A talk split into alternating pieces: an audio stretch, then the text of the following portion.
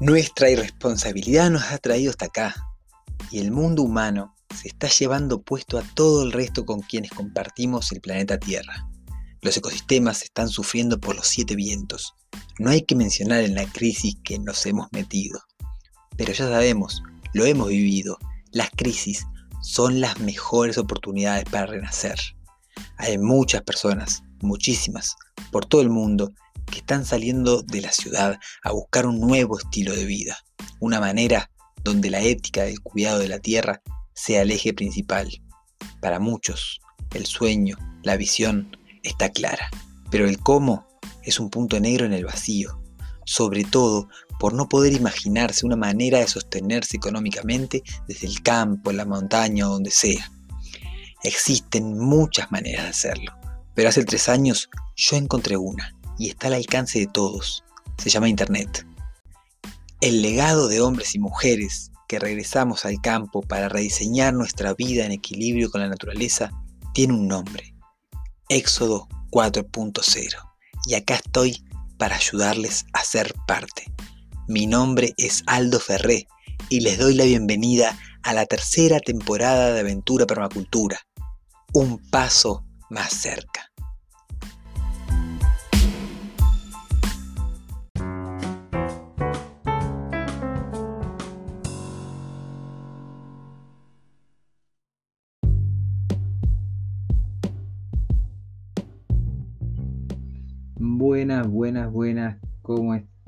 Queridas, queridos valientes? Acá 106 episodios de Aventura Permacultura. La verdad que es una verdadera alegría, un verdadero placer estar acompañándoles en, un nuevo escalón más de esta, de esta travesía juntos. Y no me quiero olvidar de presentarme, mi nombre es Aldo Ferré. Y acá estamos en el episodio 2 de la temporada 3, episodio 106 en el cual voy a seguir con este formato de, poder ir resolviendo cuestiones que tienen ahí para que de alguna manera les están trancando a la hora de hacer su éxodo, a la hora de hacer su, cambio de vida. Y, bueno, hoy vamos a trabajar sobre una pregunta que acá tengo que la verdad que me, me, llamó mucho la atención porque para mí es algo tan natural y ahí me recordé, ¿no? De que, de que sí, de que muchas cosas pueden ser para mí muy naturales, pero que en realidad para muchas personas pueden ser totalmente nuevas, totalmente extrañas o desconocidas. Entonces vamos a trabajar hoy sobre cómo funcionan las comunidades, cómo funcionan las ecoaldeas. Y voy a transmitirles un poco de mi experiencia en este tema no quiere decir que vaya a ser toda la experiencia de lo que son las escoldeas, pero hoy les voy a contar un poquito de eso para que consideren esto como una alternativa a la hora de, conseguir su éxodo al campo. Vamos en el episodio 106 de Aventura para la Cultura, cómo funcionan las comunidades alternativas.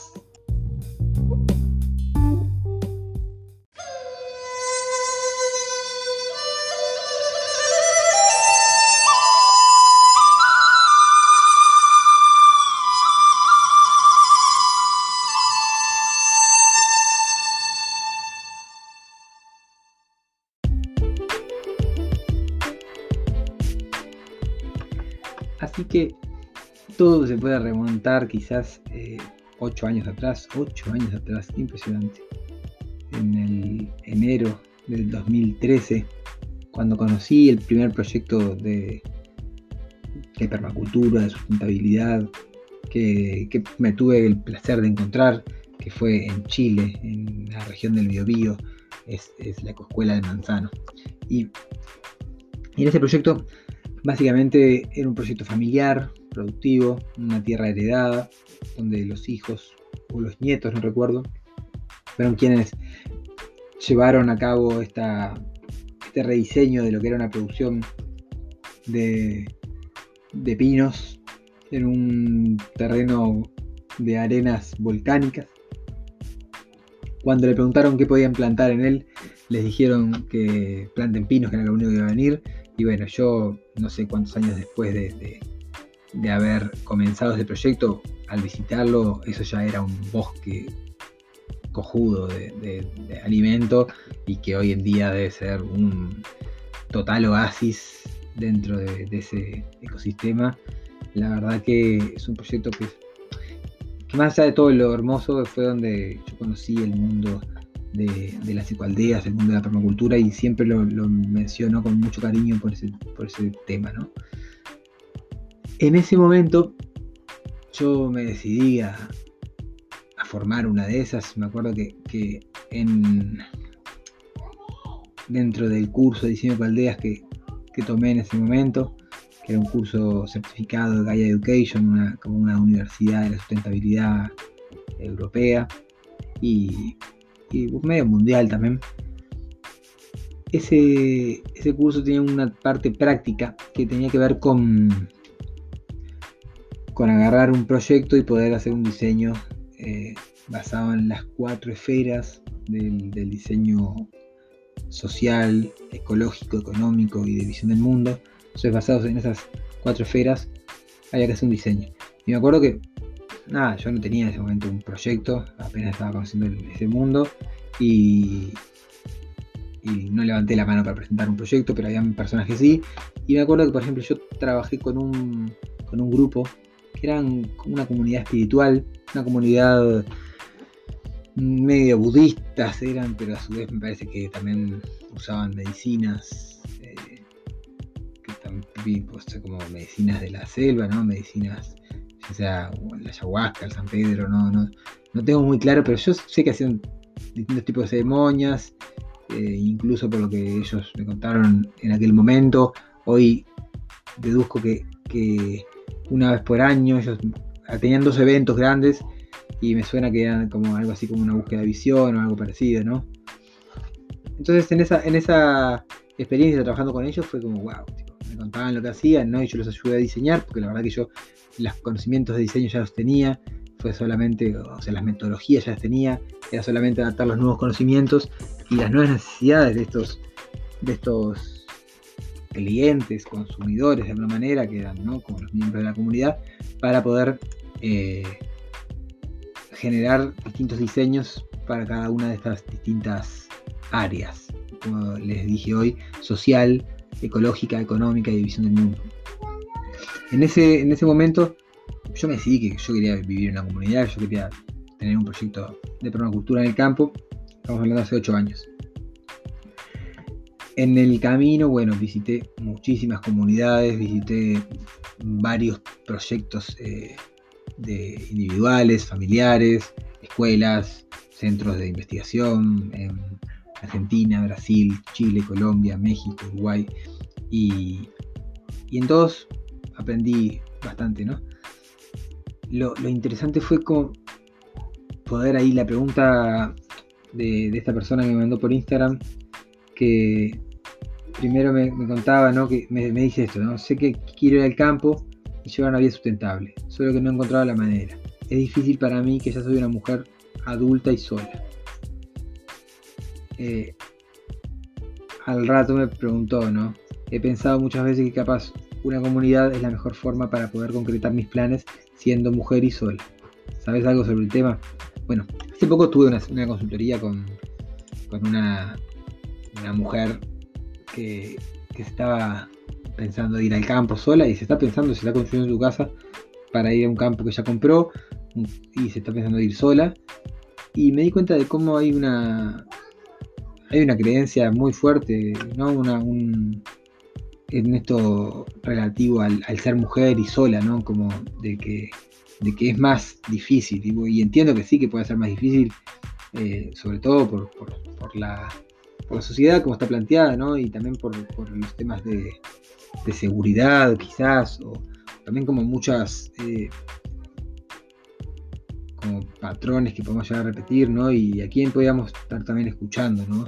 Es esta persona con la que yo hacía la consultoría, de acuerdo que su familia le decía, ¿no? Como que estás loca, que te vas del campo sola, bueno. En este caso la comunidad sí es, una, buena, una buena alternativa para, para hacer este, este cambio. Y, y, es bien interesante como, bueno, yo le digo que sí, que claro, que conozco. Y me dice, me pregunta si yo le puedo contar un poco cómo funcionan y cómo se incorpora uno a ellas. Y acá vamos con el, con el, con el meollo del podcast de hoy, episodio 106 de Aventura Permacultura, en donde te voy a contar las experiencias que yo he visto de cómo te puedes incorporar a una comunidad y de cómo funcionan un poco. Las comunidades son tan variadas como, como culturas, como ideas, como mensajes, propósitos, territorios, eh, personas, ¿no? Son muy, muy diversas. Entonces, en ese, en ese caso, no podríamos englobar cómo funciona una comunidad. Pero algo que tiene que tener una comunidad y que está bueno entender es que la comunidad, por encima de todo, tiene que tener una visión, tiene que tener un propósito, tiene que tener una misión, tiene que tener acuerdos, ¿no? Claros, tiene que tener objetivos. Porque si no, si carece de todo eso, capaz que nosotros hoy como grupo podemos juntarnos, podemos ir a la tierra, vivir ahí, pero seguramente si nosotros carecemos de ese propósito, de, esos valores, de esos, de, esa, esos acuerdos, esos objetivos, esa visión, nuestros hijos no sigan con eso. Y de alguna manera en nuestro imaginario, en mi imaginario, yo estoy diseñando este proyecto de vida para, para que muchas generaciones puedan gozar de, esto que estamos creando. Entonces, es importante trabajar sobre esa base, todas las comunidades, entonces siempre que vayamos a entrar en una comunidad o que vayamos a, poder como estar empezando a integrar, a formar una comunidad desde cero, es importante, muy importante trabajar en esto, en la visión, en los valores, en el propósito, la misión, en estos acuerdos base, estos acuerdos de, cómo funcionan.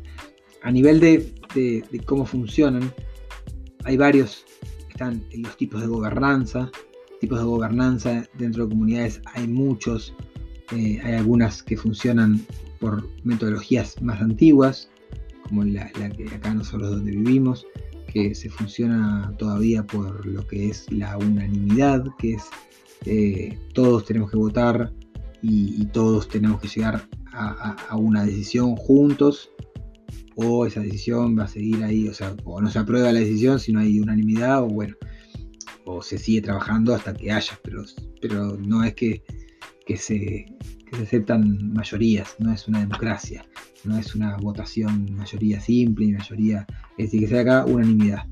Es como una especie de consenso, aunque no es consenso tampoco, por la metodología, porque va más allá de, hay distintas metodologías de toma de decisiones, está también como así como sistema de gobernanza, ¿no? Está también lo que es la holocracia, está el consenso, el consentimiento, la sociocracia, son distintas maneras de, de eso, de, autogobernarse, ¿no? de tomar decisiones y de poder ordenarse internamente. Después, maneras de formas legales dentro de cómo funcionan, hay muchas posibilidades.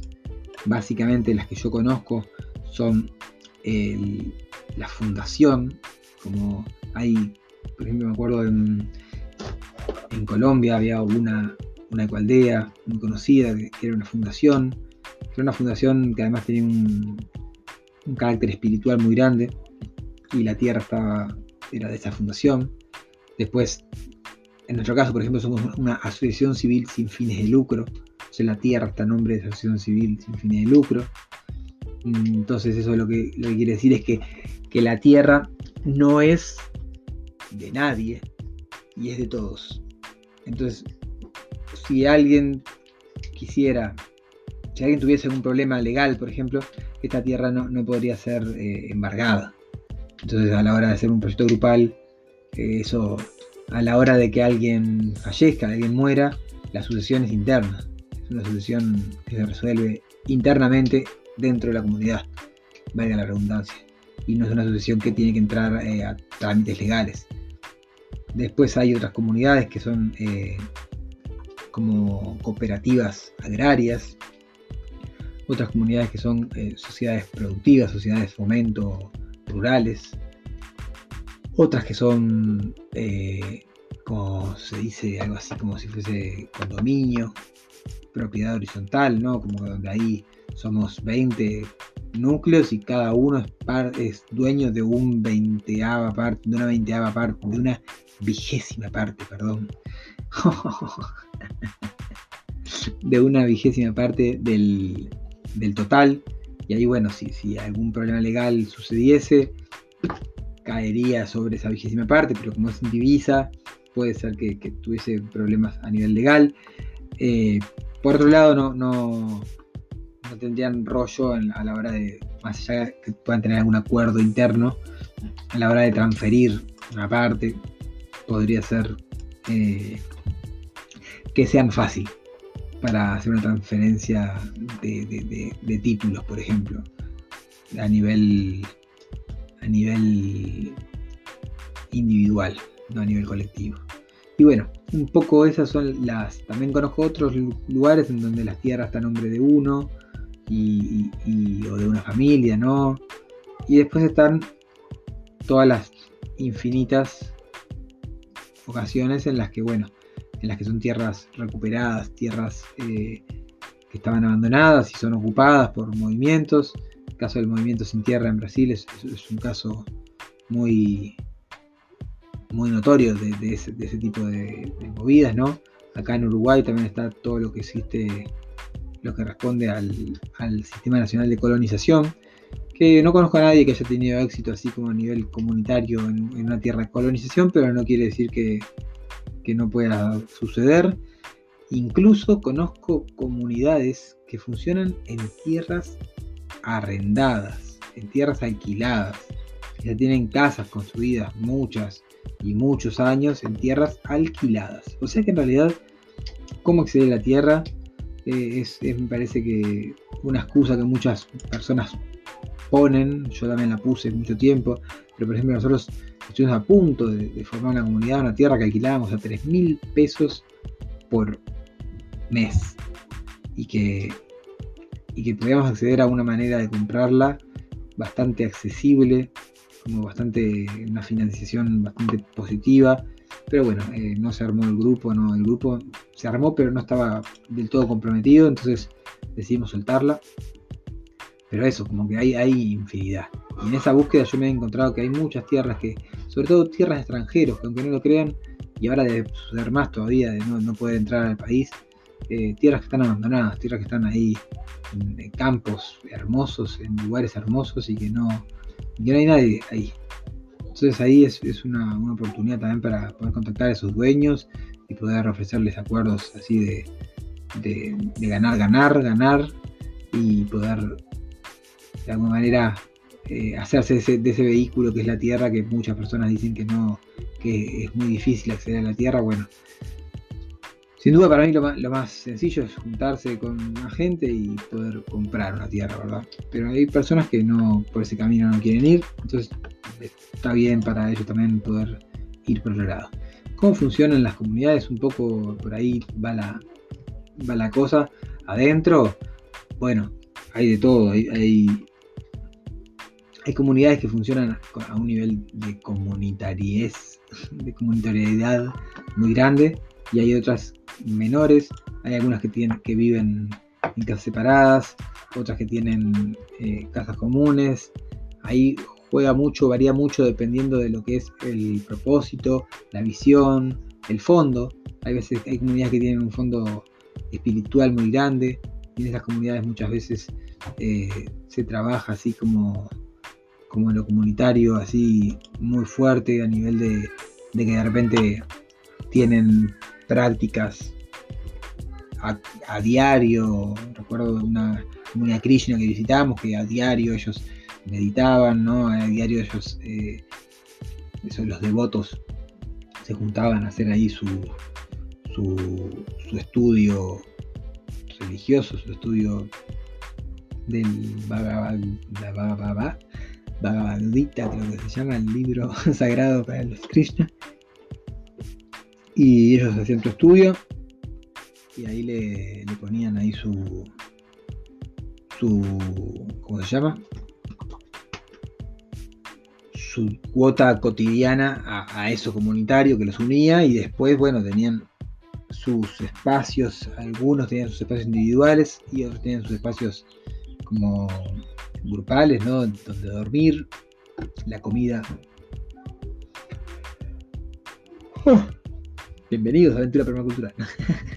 la, la, comida era algo que se hacía colectivamente. Y, bueno, en este caso era como un caso bastante extremo de esto de lo comunitario. Conocí una, comunidad que tenían una latita, una latita, esto en Córdoba, eh, Argentina, tenían una latita de, de dinero, en la cual todo lo que entraba a la comunidad iba a esa latita. Y todo lo que salía de la comunidad, todos los gastos que había en la comunidad, salían de esa latita. ¿Ok? Ahí estamos hablando también a nivel económico un, extremo. Hay comunidades que tienen, bueno, eh, eh, fondos comunes, ¿no? Economías comunes. Hay comunidades que tienen un fondo de reserva, pero nosotros acá lo que hacemos es poner todos los meses una cuota y esa cuota se, destina, es como si fuesen los gastos comunes de un edificio, ¿no? Se destina, bueno, al mantenimiento, al pago de impuestos, a, un montón de cosas más que son de, comunitarios, ¿verdad? Pero cada, cada, persona comunitaria tiene su economía, su economía eh, personal. Entonces, bueno, por ahí no me quiero extender muchísimo más. A nivel de, actividades, bueno, son de más variados. A nivel de cultivos son de más variadas. Hay comunidades que cultivan su alimento comunitariamente, hay comunidades que cultivan su alimento individualmente y, hay otras que no cultivan su alimento. Y ahí es como un poco variando entre todas las camas, toda la gama de grises, ¿verdad? De blanco al negro, ¿no? De que, bueno, que en realidad una de las razones por las cuales más se agrupan personas en comunidades para acceder a la tierra, para poder ir construyendo a poco una, una visión comunitaria, pero en el camino ahí hay muchas cosas que pasan sobre todo también a nivel de, tiempo, de compromisos. Muchas veces, bueno, se habla de un 10% de las personas que integran una comunidad y que, que se van a vivir a ella a, largo, a, mediano plazo, ¿no?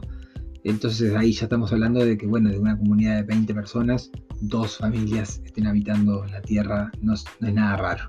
Entonces, bueno, les dejo un abrazo muy grande, espero que, esto les haya despertado muchas, muchas preguntas y las recibo a mi Instagram Aldo Ferrer Bio y a Facebook Aldo Ferrer Diseño de Vía Sustentable. Nos vemos mañana para el episodio 107 de Adentro Permacultura. Un paso más cerca. Mm, chau, chau, chau.